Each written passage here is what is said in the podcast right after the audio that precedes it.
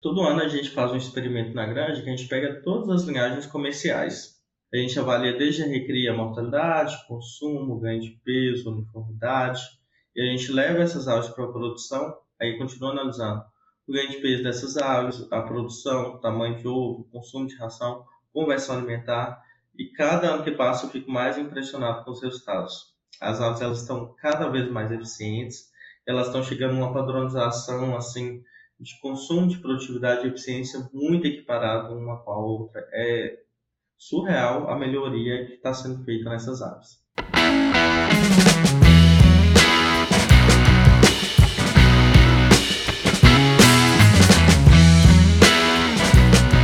Olá pessoal, bem-vindos e bem-vindas a mais um episódio do Aviário Podcast. Eu sou Catarina Stefanello e eu tenho o prazer de conversar hoje com o Dr. Ítalo José Barbosa. O Ítalo é zootecnista, formado na Universidade Federal de Minas Gerais, ele tem mestrado, doutorado em zootecnia também pela UFMG e atualmente é nutricionista e analisa, analista de pesquisa e desenvolvimento. Doutor Ítalo, muito obrigada por estar aqui conosco, por aceitar o nosso convite. Eu que agradeço pelo convite, pela oportunidade de ter esse bate-papo aqui com você sobre um assunto que eu gosto bastante. Excelente.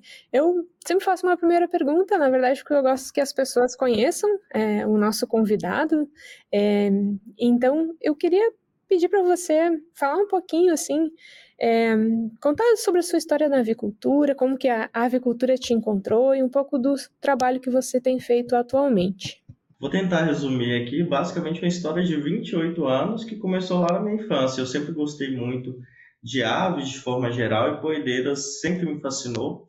Eu ficava impressionado desde quando era pequeno na capacidade de converter ração em alimento, né, em um alimento tão nutritivo que é o ovo. E durante o ensino médio eu tentei voltar aí bastante os meus estudos para a parte de biologia, e na hora de decidir ali qual faculdade que eu iria fazer, eu optei pela zootecnia, porque eu não gostava muito da parte clínica e eu vi a oportunidade na zootecnia de poder trabalhar com produção e com poedeiras, que é o que eu sempre fui apaixonado. Entrei na graduação e eu fui a única pessoa da minha turma que levantou a mão e falou assim: Eu quero trabalhar com poedeiras. Não era forte, eu sempre quis poedeiras. O pessoal, você é louco, é uma área que não, não absorve tanto profissional. Isso há um tempo atrás, né? Hoje o cenário está bem diferente. E eu segui nesse pensamento, nesse propósito. Terminei a graduação, fui fazer um estágio na UFMG, Lá eu tive muita oportunidade assim de aprendizado, de conhecer bons profissionais e decidi seguir na carreira aí é, de mestrado, depois eu fiz doutorado e no meio do doutorado eu tive a oportunidade de trabalhar com pesquisa, que é o que eu já vinha fazendo ali durante o meu mestrado e doutorado, participando de várias pesquisas, de várias parcerias com empresas.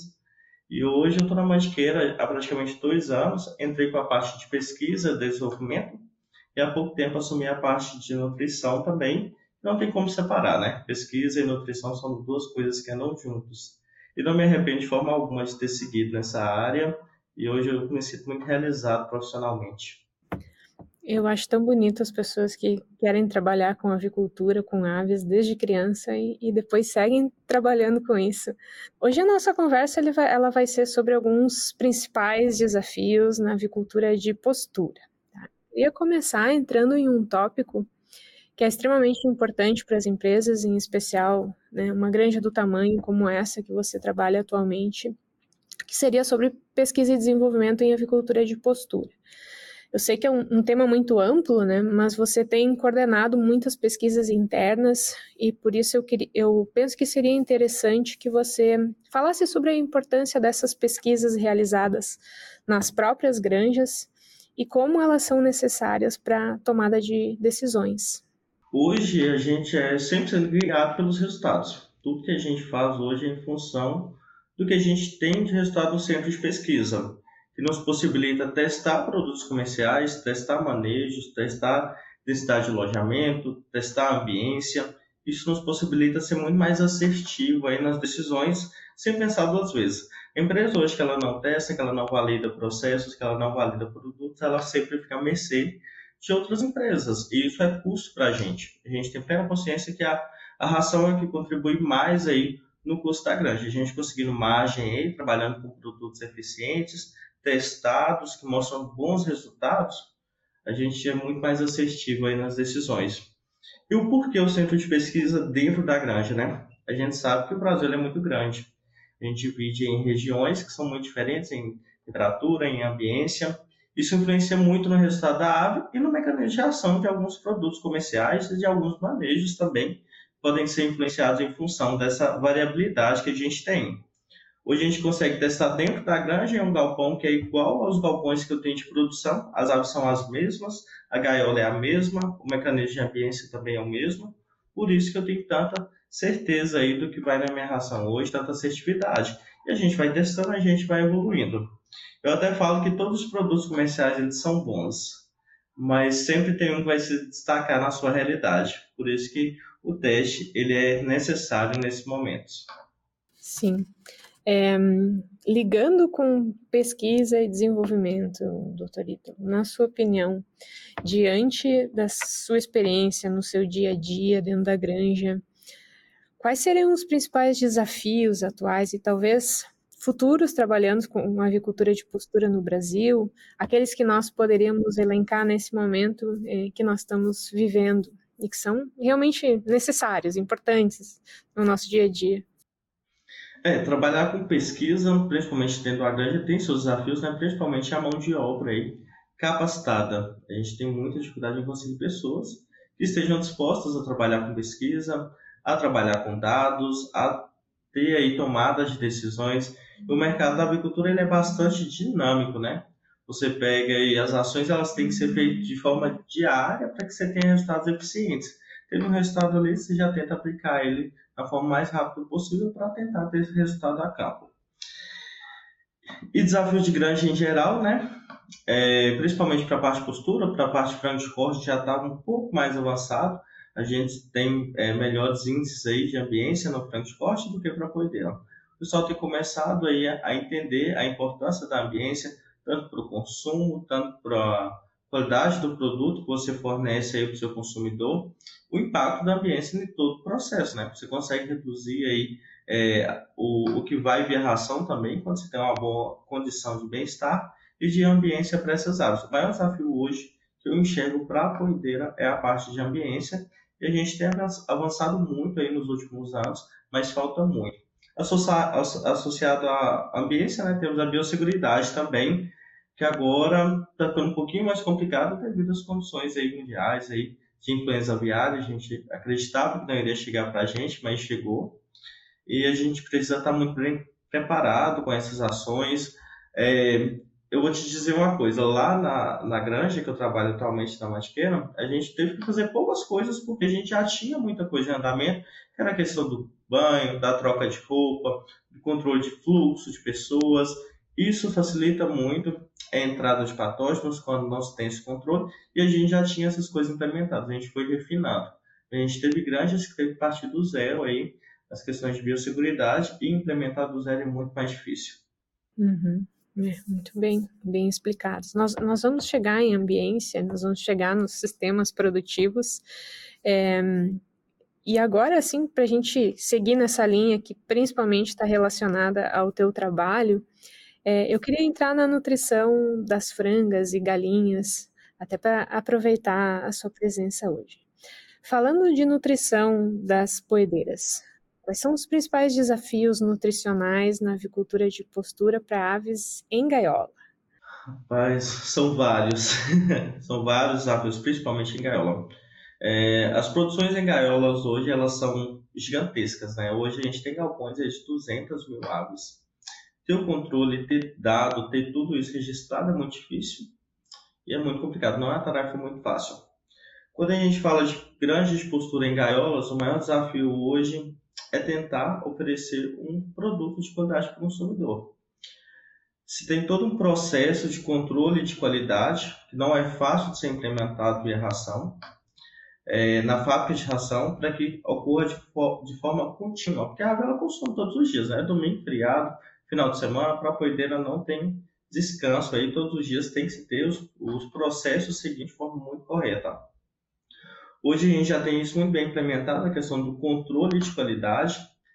E o maior desafio nutricional que eu enxergo, não só para poedeiras de gaiolas, mas poedeiras livres também, é a questão de definir quais níveis, quais matérias-primas a gente deve utilizar. porque vai muito da região. Não dá para simplesmente fazer uma receita de bolo. Os níveis que eu uso aqui no Mato Grosso, eu usar lá no Paraná, ou usar em Santa Catarina, ou usar no Goiás, não vai dar certo. Porque são realidades diferentes, são matérias-primas diferentes. Por isso que a gente tem, tenta analisar o máximo de coisas que entram via fábrica de ração para a gente ter controle. Então, mas matéria-prima alternativa, qual que é o futuro? Eu devo utilizar? Como que eu devo fazer? Você deve analisar, você deve conhecer, você deve testar, e não é simplesmente colocar os níveis lá na fórmula e rodar. As fábricas normalmente elas são mais antigas, elas precisam ser ajustadas em termos de balança, acondicionamento desse produto. Aí eu pego um produto que tem uma umidade mais alta, eu coloco uma tulha ou coloco um silo aqui no Mato Grosso, que é muito quente, não vai dar muito certo. Eu tenho que fazer todo esse estudo antes de colocar na fábrica de ração, não simplesmente é, ser guiado aí pelo custo ou pela composição nutricional do produto. Um negócio muito maior do que a gente imagina. E é desafiador trabalhar isso diariamente, porque vem surgindo custos de oportunidades.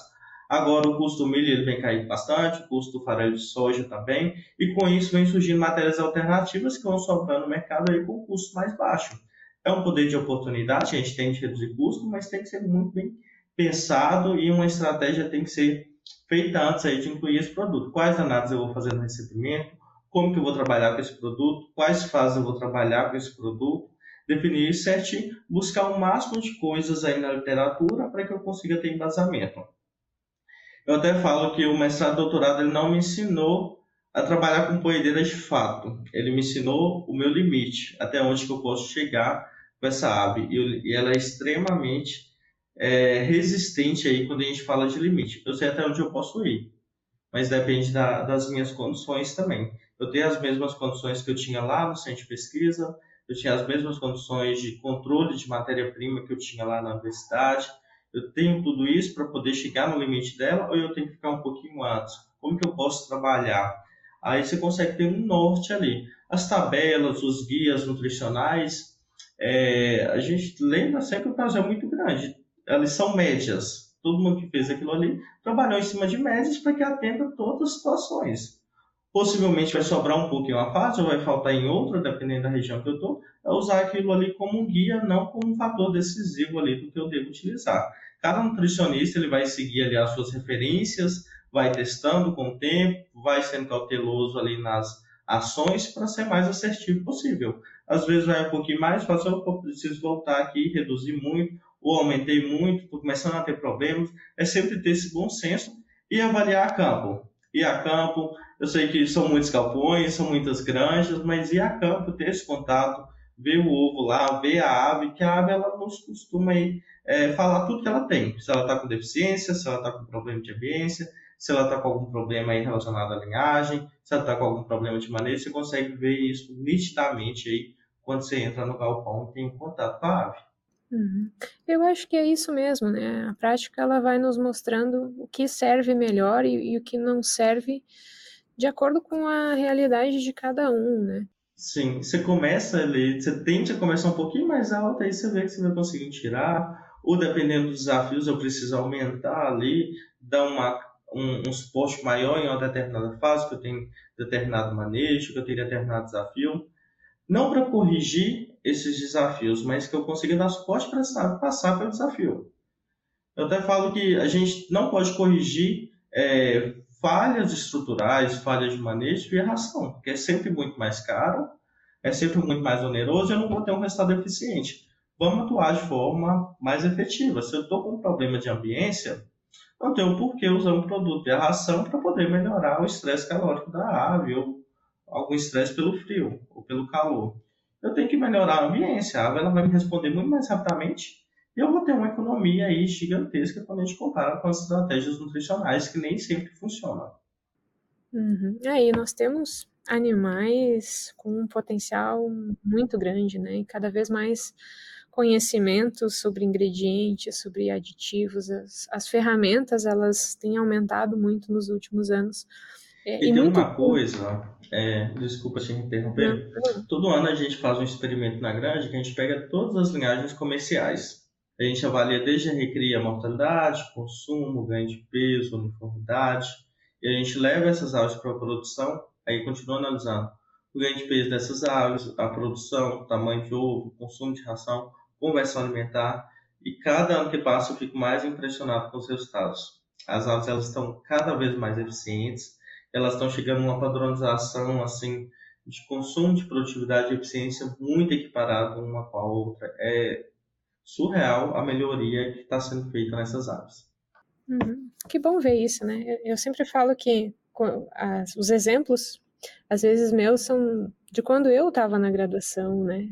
E hoje em dia está tudo muito diferente. E que bom que nós temos avançado bastante. Acho que é, é muito resultado do, do trabalho de diversas mãos, né? E isso é bem interessante nós observarmos à medida que o tempo vai, pass vai passando. E, e, assim, se a ave muda, consequentemente eu tenho que mudar a nutrição também. Eu tenho que trabalhar com níveis que uhum. atendam a exigência dessa ave, porque ela está mais exigente, ela está mais é, produtiva, ela está consumindo cada vez menos ração e produzindo cada vez mais ovos, eu tenho que mexer em alguma coisa para que eu não consiga, para que eu consiga atingir todo esse potencial da ave.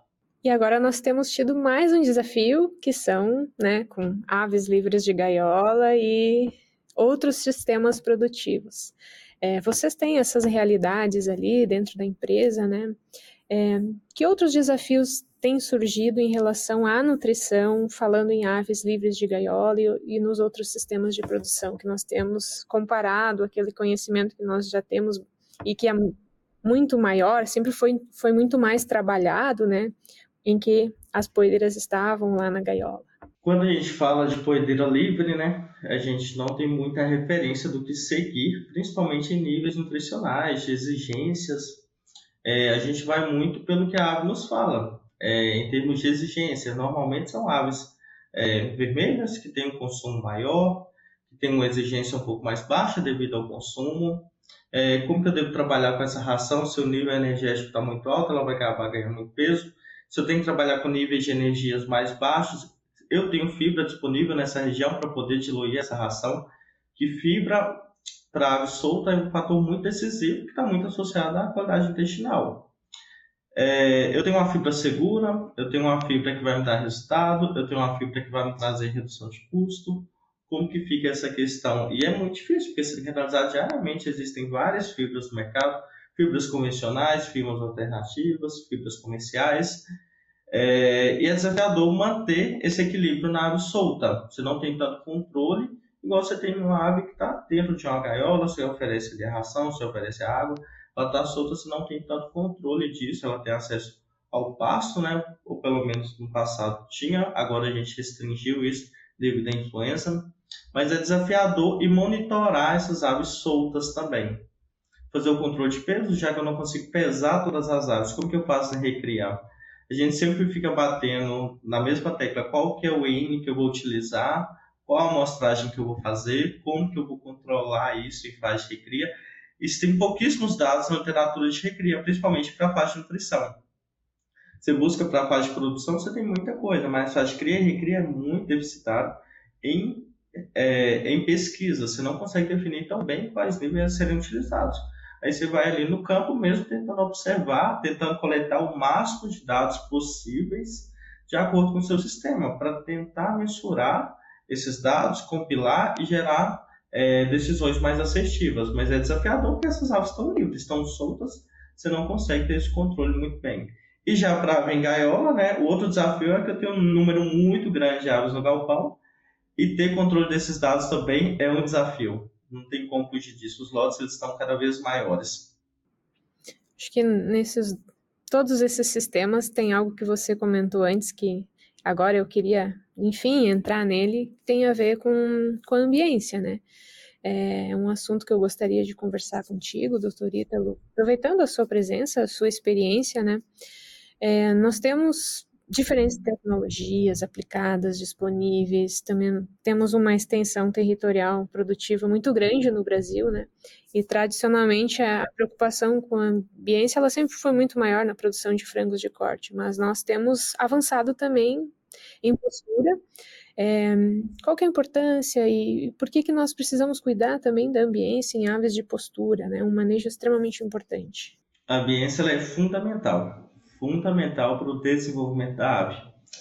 Desde a fase de recria, né? você tem que aquecer essa ave nos primeiros dias, você vai melhorando ali a ambiência, você vai deixando mais fresco o galpão, até essa ave chegar aí no, na idade de ser transferida para o galpão de produção. Aproximadamente 15 a 16 semanas é uma média que a gente tem transferido dessas aves aí para o galpão de produção.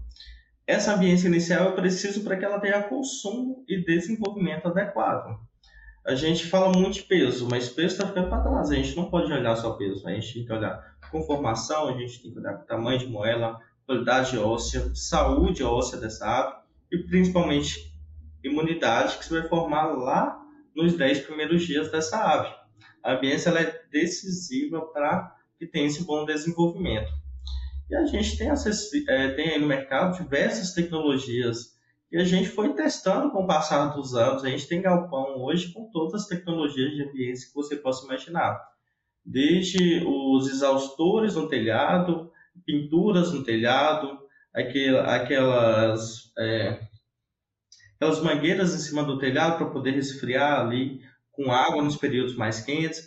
E hoje a gente chegou no nível máximo de ambiência, que são os galpões aí, pressão negativa, com isopainéis, com telhas sanduíche, que nos consegue proporcionar aí uma ambiência muito adequada para essas aves, desde velocidade de vento, programa de luz, são galpões fechados é, de forma hermética, né? Você não tem influência nenhuma da área externa, mas tem que ter um estudo também do que eu preciso oferecer para essa ave de ambiência. Não é simplesmente programar lá, pegar um manual e programar e achar que vai dar certo. Precisa de um monitoramento diário, precisa de um controle diário, tanto de iluminação quanto de velocidade de ar, de amônia, de CO2, dentro desse galpão. Controlando todos esses fatores, você tem um excelente produto, que é a ave, e a unidade de produção, que é o ovo, muito mais, com muito mais qualidade, um produto chegando para o consumidor com muito mais garantia de que todo o processo foi feito de forma melhor possível. E a gente, voltando um pouco, falando de eficiência, né? as aves elas estão cada vez mais produtivas.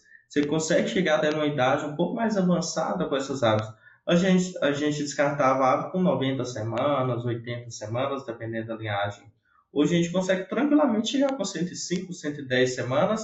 Se você estiver no galpão climatizado, com ambiência, você consegue até um pouquinho mais, porque o ovo não vai perder qualidade. Obviamente, se tem o efeito da idade ali da ave, mas a ambiência é muito decisiva aí nessa formação da casca, na formação do conteúdo interno desse ovo, e assim você consegue garantia disso por mais tempo. Sim, os manejos em geral, né? Manejo de ambiência, manejo das aves, manejo nutricional. E bem-estar, né? Não tem como falar de ambiência sem bem-estar. A gente tem que lembrar que a ave ela tem um corpo coberto de penas, ela não tem glândulas sudoríparas, ela tem muita dificuldade para dissipar calor, a temperatura interna dela é muito alta. Se você colocar essa ave numa situação de estresse, você tem um impacto muito grande no consumo, consequentemente na formação do ovo, na qualidade de casca, em alguns casos aí tem elevação da mortalidade também. É tudo que a gente não deseja aí a campo.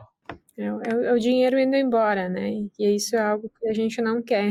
E é um investimento que você faz uma vez só. Você faz o galpão, você constrói o galpão, você reforma o galpão, é um investimento que você vai fazer uma, uma vez. Você vai ter certeza dos seus resultados. Se eu tenho que corrigir nutricionalmente um desses problemas via ração, no volume que a gente produz hoje, é um custo absurdo não vai resolver o meu problema. E eu vou sempre estar ali buscando outras estratégias que não vão re reduzir esses problemas também, porque não é o foco do problema. Uhum. Um, Ítalo, tem um, assunto que eu gostaria de entrar e que tem a ver com os manejos, né? Eu sei que você é uma pessoa que trabalha muito perto da sua equipe, né? E eu percebo que nós precisamos cada vez mais dar atenção à comunicação no nosso trabalho.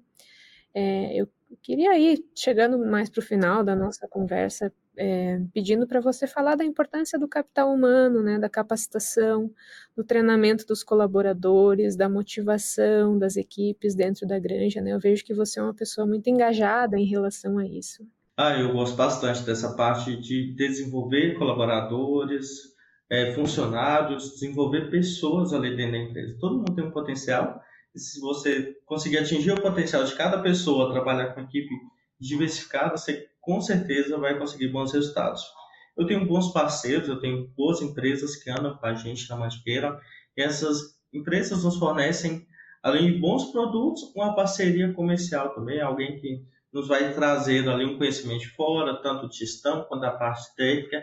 E a gente, uma vez por mês, a gente reúne toda a equipe, equipe faz um bate-papo de algum assunto específico, traz algum profissional de fora, para que tenha uma outra visão ali, que às vezes a gente está no dia a dia a gente não consegue pegar tanta coisa. Vem alguém de fora, tem uma visão mais holística do processo, uma visão é, mais enxuta do processo e consegue ver alguns pontos de oportunidades ali que às vezes a gente não vê e que são coisas simples e aplicáveis no dia a dia. Tem que se desenvolver pessoas. É, é necessário para o processo, é, não basta se desenvolver tecnicamente, você tem que desenvolver o lado humano dessa pessoa também, porque é, cai por terra aquela questão de, de, trabalhar com galinhas. Eu, o que eu menos trabalho hoje é com galinha. O que eu mais trabalho é com pessoas. E, é o, e a coisa mais difícil, a galinha é muito simples trabalhar com ela. Você consegue oferecer ali uma ração de qualidade, um ambiente, ela vai te dar resposta. Mas a pessoa não, você precisa ir muito mais além, você precisa realmente conhecer essa pessoa, você precisa dar ferramentas para que ela desenvolva um bom trabalho, você precisa desse contato ali, porque você não consegue ter olhos a to todo momento, ver tudo a todo momento, principalmente numa granja que tem 48 galpões de produção, mais 11 de recria, quase 5 milhões de aves. Eu não consigo ver tudo o tempo inteiro, nenhum gestor consegue ver isso o tempo inteiro. Você precisa de olhos nas áreas, você precisa de boas pessoas ali para que consiga é, além de desenvolver a equipe dele, também trazer bons resultados, boas estratégias ou até mesmo problemas para a gente poder resolver. Não simplesmente tocar o barco e achar que está tudo bem. Exato, bem isso mesmo. Bom, para finalizar, Ítalo, esse podcast ele tem também tem a tradição de perguntar para as pessoas trazerem recomendações de livros, leituras, né, para quem nos acompanha. O que, que você gosta de ler, o que, que você gosta de recomendar de leitura, pode ser é, relacionada à área, pode ser não relacionada à área. Eu tenho duas indicações para quem está nessa fase inicial, começando aí, o interesse pela agricultura. É um livro que eu gosto bastante, que ele é um pouco recente, né? Mas a gente veio passando um pouco rápido, não está tão recente assim, que é o livro, desculpa, de produção e processamento de ovos, o livro da Facta para a produção de ovos, né? É um livro muito voltado aí para os manejos, para a fase de recria, que vai desde a fase de recria, nutrição, parte de vacinas, tem de tudo um pouco. São bons profissionais que escreveram esse livro. Você consegue ali ter um apanhado geral de uma pessoa que realmente está lidando com, esse, com, essas etapas ali na, que são tão importantes na vida da poedeira. Eu indico esse livro para qualquer pessoa e depois disso tentar focar um pouco mais na nutrição, né? entender os processos, porque nutrição não é só alimento e nível, né? Você tem que entender todos os processos para que você consiga formar uma nutrição adequada para a sua realidade. Buscar alguns livros ali, eu gosto bastante do livro do Peter Kine, o último que ele lançou, que fala bastante sobre nutrição de coideiras, bem com níveis mais enxutos, né, do que a gente tem acostumado a trabalhar, é, trazendo boas ideias para você testar campo, eu acho que consegue te dar um norte ali até onde você consegue ir. E um livro para a vida, né, que eu sempre gosto, tenho até tatuado, é, o, o Pequeno Príncipe. Dessa correria do diário da, da vida, né, você acaba vendo muita coisa, você acaba se esquecendo um pouquinho dos valores internos né, que você tem, dos valores de pessoa, de como trata o outro, da importância do outro na sua vida, no processo e da importância dessas pessoas para o mundo, né? E ele sempre resgata essa visão aí do outro, do cuidado, do amor, do carinho que a gente tem que dar para os animais e para as pessoas também. Sempre, é, uma vez por ano, eu gosto de revisar e toda vez eu tenho uma percepção diferente do que é dito e tento trazer algo de novo para minha vida. Muito bem. Bom, Ítalo, eu fico feliz de ter conversado com você hoje. É, obrigada mais uma vez por todas as informações, pela sua disponibilidade. Eu queria te deixar à vontade para deixar um, uma mensagem final, especialmente para aquelas pessoas que têm interesse na área de avicultura de postura, ou que, assim como você, podem ter sido os únicos da turma né, interessados na área. É, o caminho não é fácil, mas o importante é a gente não desistir, né? O mercado da avicultura de postura está muito aquecido. A gente precisa diariamente de pessoas, de bons profissionais. E eu digo assim, bons profissionais não é aquela pessoa que tem conhecimento técnico, é alguém que tem caráter, que tem resiliência, principalmente que tenha esses, esse pulso firme de lidar com o dia a dia da postura, porque não é fácil. Todo dia apagando incêndio, todo dia é uma situação nova, todo dia tem que fazer algo diferente, porque a ave é muito dinâmica, né? ela responde muito ao que é feito ali no dia a dia. Não é fácil, mas é extremamente prazeroso trabalhar com, com esses animais, trabalhar com as pessoas do meio. É um meio um pouco mais limitado, mas todo mundo conhece todo mundo da avicultura, né? Você deve saber disso. E é mundialmente, não é só aqui no Brasil. Eu me senti extremamente acolhido quando eu é, resolvi entrar nessa área, tanto pelos profissionais, pelos professores. É, isso há 10 anos atrás. E hoje eu percebo que mudou um pouquinho. A gente tem é, tentado mudar também enquanto empresa para poder acolher melhor esses profissionais que desejam ir para essa área. A gente tem programa de estágio, a gente tem programa de desenvolvimento. Inclusive, teve uma aluna sua que veio para cá, que foi uma das, das, decisões mais assertivas que a gente teve. Uma excelente profissional, muito dedicada, o conhecimento técnico assim, muito bom e muito responsável. E assim, tá com a gente, tá vestindo a camisa do time.